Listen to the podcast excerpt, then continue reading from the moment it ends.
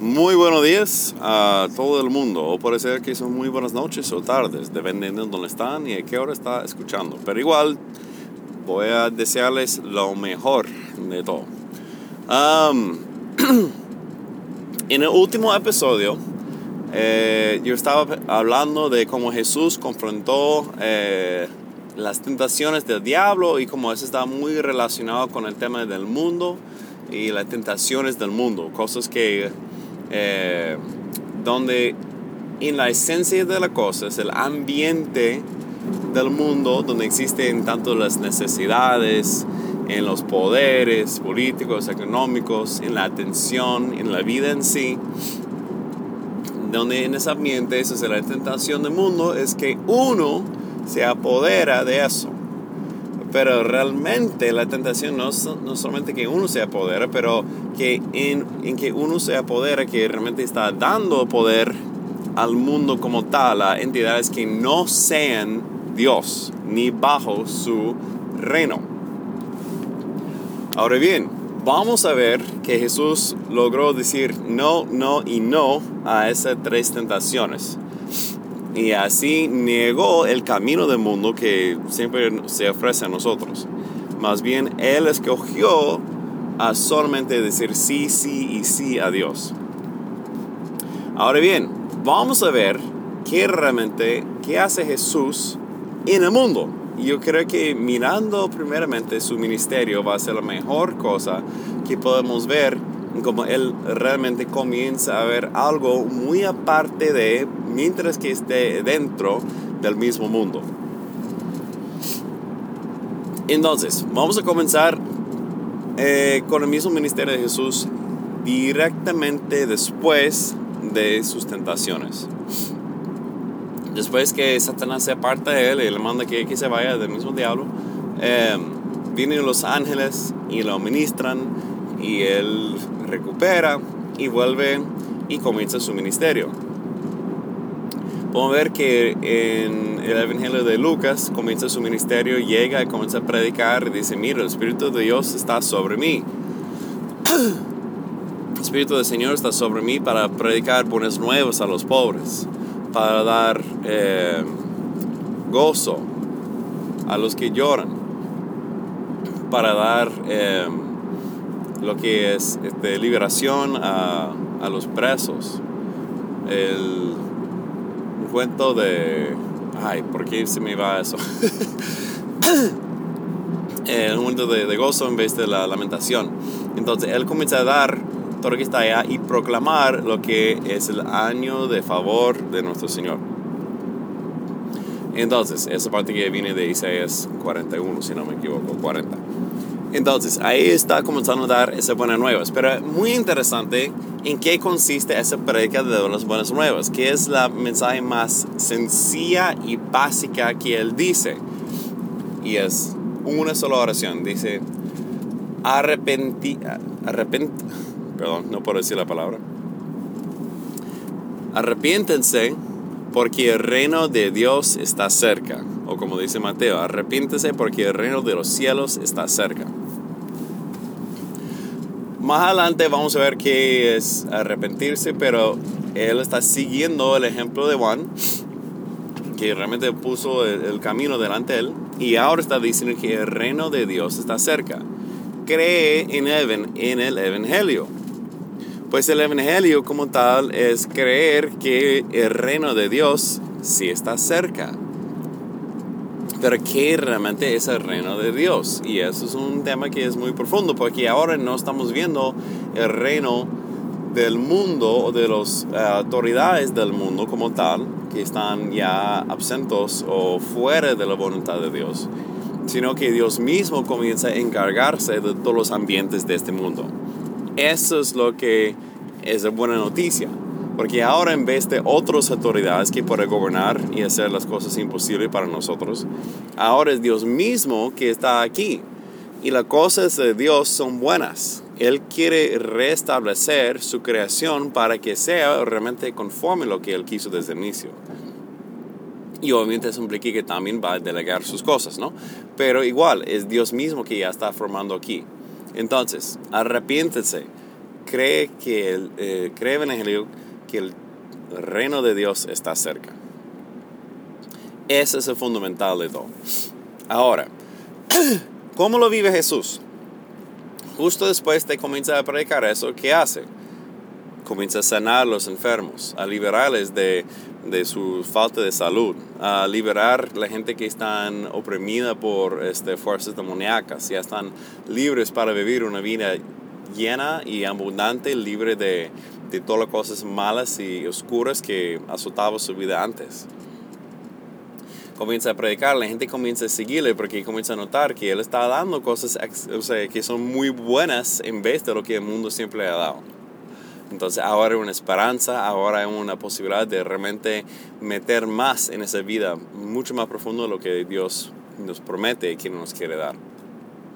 Y Jesús lo está trayendo ya, frente de ellos. Entonces, la gente llega, le comienza a seguir y Jesús, como dice Mateo, él se aparta se sube a una montaña y sus discípulos le siguen a él.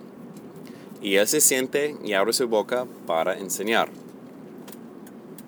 Ahora, antes que entramos en lo que es el conocido Sermón de Monte, que es crucial para todo este tema del reino de Dios, vamos a ver el, la posición de todo el mundo en este caso. Jesús está allá él sube una montaña, él está allá ahora encima de todos y se siente que es una posición de autoridad en esa cultura. Cuando una persona, persona se siente, quiere decir que esa es la persona honrada, ya se va a enseñar, ya tiene autoridad para hacer esa cosa. Jesús está demostrando que él tiene la autoridad en este momento. y en ese caso, cuando él se siente para dar su sermón, él está rodeado de sus discípulos. Entonces, sus discípulos tienen en el centro de ellos Jesús. Ellos tienen su centro de atención como Jesús. Ellos están dando toda la autoridad a Jesús. Y están dando todo lo que necesitan a los pies de Jesús. Entonces están allá, ya comienzan a ver que ellos están poniendo a Jesús en esa posición de autoridad sobre todos los ambientes del mundo que hay en sus vidas. Además, ellos están en una en una sándwich, digamos, donde ellos están con Jesús en el centro, pero afuera de ellos, a otro lado de ellos, detrás de ellos, está el resto del pueblo. Todas las personas que están buscando a Jesús están tratando de llegar a Él y ahí van a ver que sus discípulos están alrededor del Salvador. Pues yo creo que eso es algo fundamental y vamos a ver eso en, un poco más detalle ahorita. Pero nuestro papel como discípulos, si deseamos ser discípulos de Jesús, es tener primeramente Jesús en nuestro centro, pero también tener el resto del mundo, el resto del pueblo, justo a nuestro alcance, justo detrás de nosotros. No podemos negar ni uno ni el otro. Cuando solamente ponemos nuestro enfoque sobre eh, Jesús y ignoramos las personas que están a nuestro alrededor, estamos perdiendo el enfoque de Jesús realmente. Cuando nuestro enfoque solamente es tratar, ayudar a las personas que están alrededor de nosotros, pero no tenemos Jesús como centro, nos desgastamos, ya no tenemos la fuerza, no tenemos la capacidad y dependemos de nosotros mismos ya las necesidades de los demás lo cargamos nosotros mismos y en vez de, de tratar de poner Dios como autoridad en ese ambiente, ponemos nosotros mismos en la misma tentación del diablo, a segundo nivel. Y ahora es mucho más difícil llevar todo a cabo, muchísimo más difícil. Pues, ¿cuál es lo más recomendado? Que simplemente ponemos Jesús en el centro mientras que mantengamos el contacto con los demás. Y es un balance que es difícil. Pero Jesús mismo nos va a decir lo que nos toca hacer. Y él comienza su sermón con varias bendiciones. Dichosos, bendecidos, felices, como quiere verlo. Hay muchas maneras para, para ver esa traducción. Pero comienza con una declaración diciendo que, mira, estas son las personas que realmente son los dichosos. Y es el opuesto de lo que el mundo quiere decir que son los dichosos. Dichosos los que tienen hambre y sed de justicia, porque serán saciados.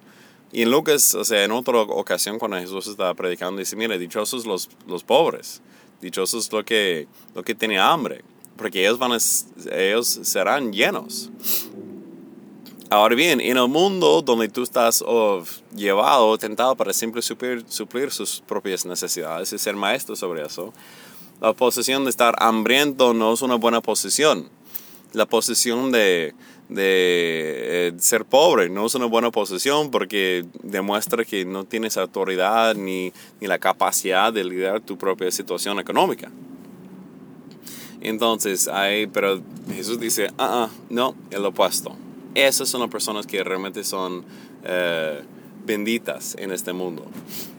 Los pobres, los que quieren ver justicia, los que son humildes, las personas que han llorado, las personas que siguen llorando, las personas que son perseguidos por, por causa de Jesús. Todas esas personas que, que este, el mundo quiere desestimar, Jesús dice, mire, en el reino como tal, ellos son los estimados porque ahora Dios mismo se está encargándose de ellos y ellos pueden ver realmente lo que Dios tiene para con ellos. Y eso es algo muy lindo y bello. Entonces es muy fácil como solamente meternos en el, en el, en el corriente del mundo y olvidarnos lo que Dios realmente nos llama a. Y yo no creo que es una cuestión que nos toque como necesariamente solamente imitar eso. Yo creo que esas llamadas solamente están diciendo que, mira, así son. Mira, si tú quieres ser dichoso, ser pobre. Si tú quieres ser dichoso, este, y ahora, o sea, esas son las personas que realmente Dios ve que son dichosos. Y es muy opuesto a lo que el mundo le quiere vender. Ahora bien, Jesús llega al grano y dice a sus discípulos algo muy, pero muy, pero muy fundamental en todo eso. Y dice, ustedes son la luz del mundo. Ahora, toca aquí realmente acordar cuál es la posición de ellos. Ellos tienen Jesús en su centro. Acuérdense que Jesús es la luz del mundo, es la luz del mismo mundo. Él es el cual que da su luz. Él es el cual que dice Juan que la luz entró al mundo y el mundo no lo reconoció. que los hombres prefieren la oscuridad para este, esconder sus obras malas en la misma oscuridad. No quieren acercarse a la luz. No reconoció la luz del mundo que es mismo Jesús. Pero ahora, ¿qué hacen? Tal cual como hizo Dios en su creación, está comenzando a delegar su autoridad sobre más ambientes y a nosotros. Él nos quiere utilizar, Él nos quiere usar, no nos necesita, no obstante, nos está invitando a participar con Él. Entonces, Él dice a sus discípulos, ustedes son la luz del mundo. Una ciudad en una colina no se puede ser escondida. Y están en la colina, es la luz, y también están brillando, ya todo el mundo está mirando y mira su función. Ahora, esa ciudad que está brillando con luz, ¿cuál es su ambiente? ¿Cuál es el contexto en que esa luz brilla?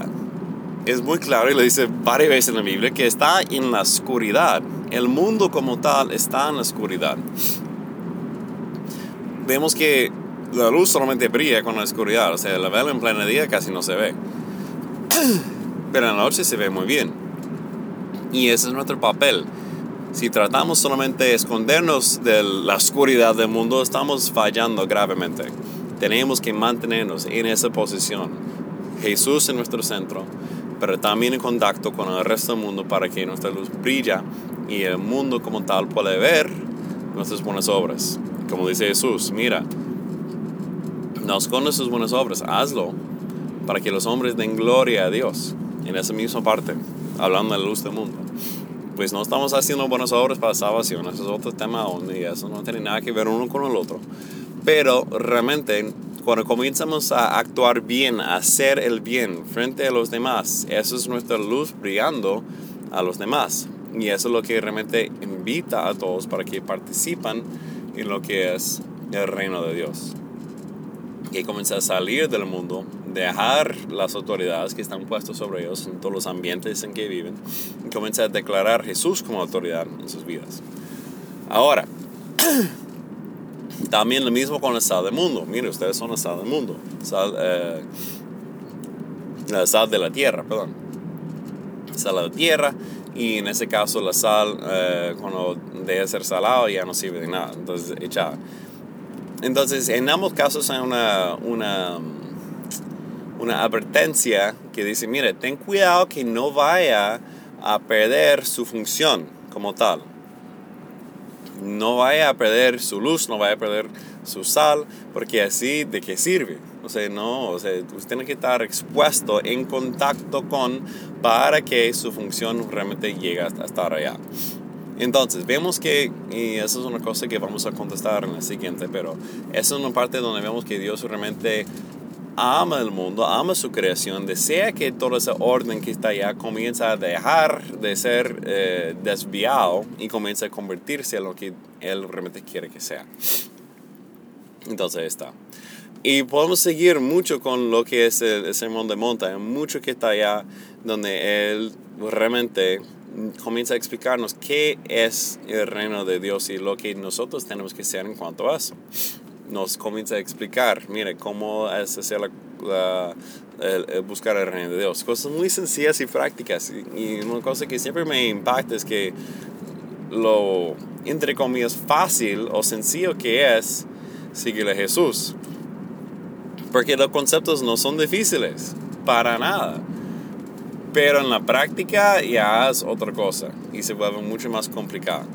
Entonces, lo que eh, quiero decir es que, mire, eso no es una cosa reservada para la gente muy educada, eso no es una cosa reservada para los que han estudiado, no, es para los que están dispuestos a actuar.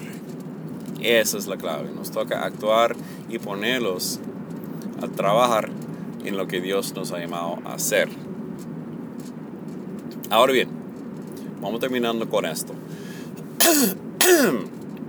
El mismo Jesús termina su sermón en el monte hablando con un llamado a acción. Porque cualquier que escuche esa palabra, si no lo pone en práctica, su casa es como la casa construida como en la arena.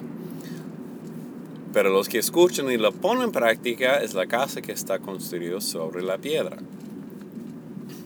La diferencia no es en escuchar o no escuchar. Ambos escuchan. Todo el mundo se puede escuchar. Escuchar es fácil. Lo que es difícil es prestar atención y luego es realmente recibirlo y actuarlo. Eso es la clave de todo. Pues si uno no está dispuesto a actuar, ¿para qué va a escuchar? Entonces, es nuestras acciones que son los fundamentales de realmente aplicar lo que Dios nos ha pedido hacer.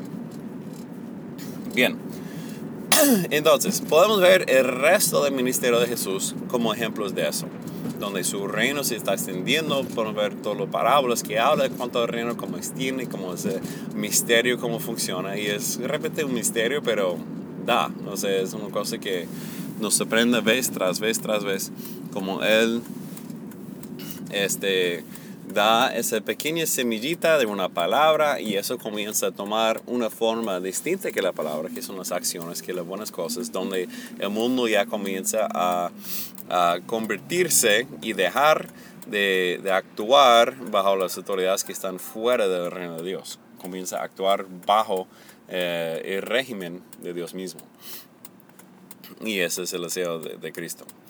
Entonces, eh, Vamos en el próximo episodio, vamos a ver cómo Jesús en su crucifixión, resurrección, cómo realmente comienza al final a terminar y a la vez iniciar su, su, trabajo con el mundo. Viéndolo de ese aspecto, hay muchas maneras que, que, de que lo podemos ver, pero realmente quiero explorar ese tema, que es el tema del día y vamos a ver cómo él, él eh, vaya para el mundo en su misma muerte muerte y, resurrección. Y a la vez también vamos a contestar esa pregunta, eh, híjola, que ya es una cosa que es muy sencillo para entender, de esa contradicción aparente donde eh, en Juan 3.16, como Dios por tanto que amó al mundo, pero también en Santiago dice que no puede ser amigo del mundo. Entonces vamos a resolver ese problema que realmente ojalá ya se pueden ver que no es ningún problema. Que Dios bendiga grandemente. Busca primeramente el reino de Dios porque nuestro Señor y Salvador es increíble, lo amo, lo quiero, lo sirvo.